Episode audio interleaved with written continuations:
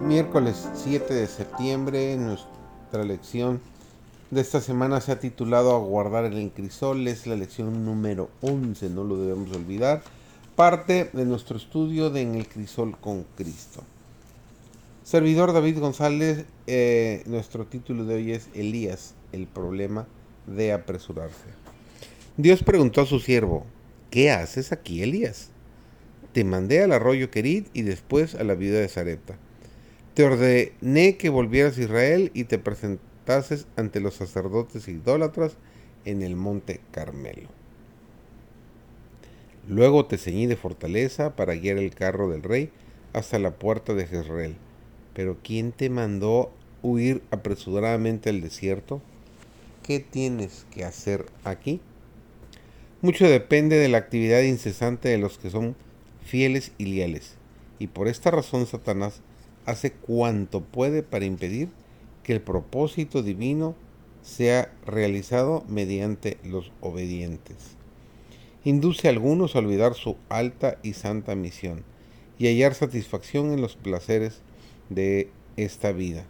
Algunos los induce a huir de su deber, desalentados por la oposición o por la persecución.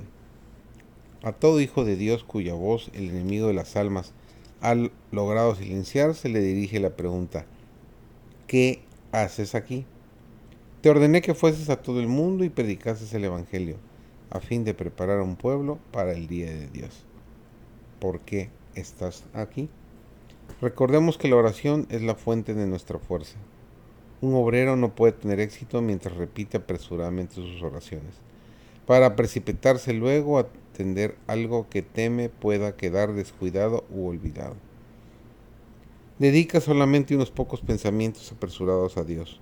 No toma tiempo para meditar, orar y aguardar del Señor una renovación de la fuerza física y espiritual. Muy pronto se cansa. No siente la influencia elevadora e inspiradora del Espíritu de Dios no queda vigorizado por una vida nueva. Su espíritu, su cuerpo y cerebro cansados no son aquietados por el contacto personal con Dios. Aguarda Jehová, esfuérzate y aliéntese tu corazón. Sí, espera a Jehová. Bueno es esperar en silencio la salvación de Jehová, nos dice Salmos 27, 14 y Lamentaciones 3, 26. Hay quienes trabajan todo el día y hasta tarde en la noche para hacer lo que les parece que debe ser hecho. El Señor mira con lástima a estos cansados portadores de carga y les dice, venid a mí y yo os haré descansar. Cuando los hombres sean tan consagrados como Elías y posean la fe que él tenía, Dios se revelará como entonces. Cuando los hombres eleven súplicas al Señor como Jacob, se volverán a ver los resultados que se vieron entonces vendrá poder de Dios en respuesta a la oración de fe. Porque la vida de Jesús fue una vida de confianza constante, sostenida por la comunión continua. Su servicio para el cielo fue sin fracaso ni vacilación. Cristo sabía que debía fortalecer su humanidad por la oración, a fin de ser útil a los hombres.